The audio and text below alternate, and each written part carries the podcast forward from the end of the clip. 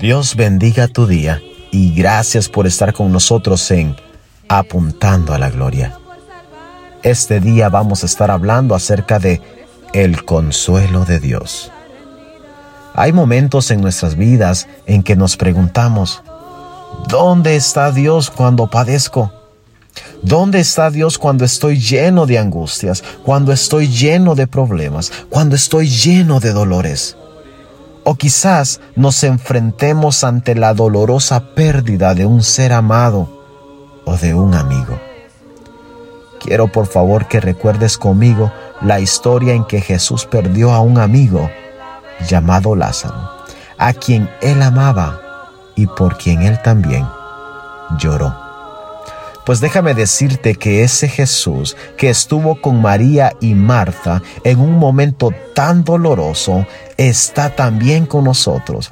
Ese Jesús que sintió dolor, ese Jesús que sintió tristeza, sabe muy bien lo que padeces. Ese Jesús que dio consolación y bendición a esta familia es el mismo que está a tu lado. Él no solo actuó a favor de ellos, lo hace para mí lo hace para ti. El Dios que habló y consoló lo sigue haciendo hoy día por medio de su palabra. El Dios que vino a consolar a un pueblo perdido viene a nuestro mundo y viene a tu mundo. Él viene a hacer lo que tú no puedes hacer.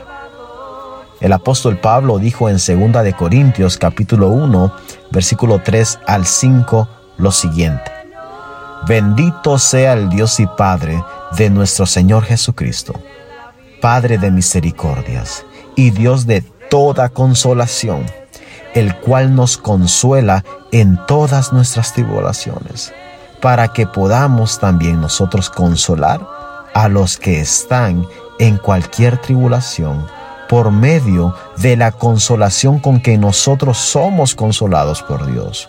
Porque de la manera que abundan en nosotros las aflicciones de Cristo, así abunda también por el mismo Cristo nuestra consolación.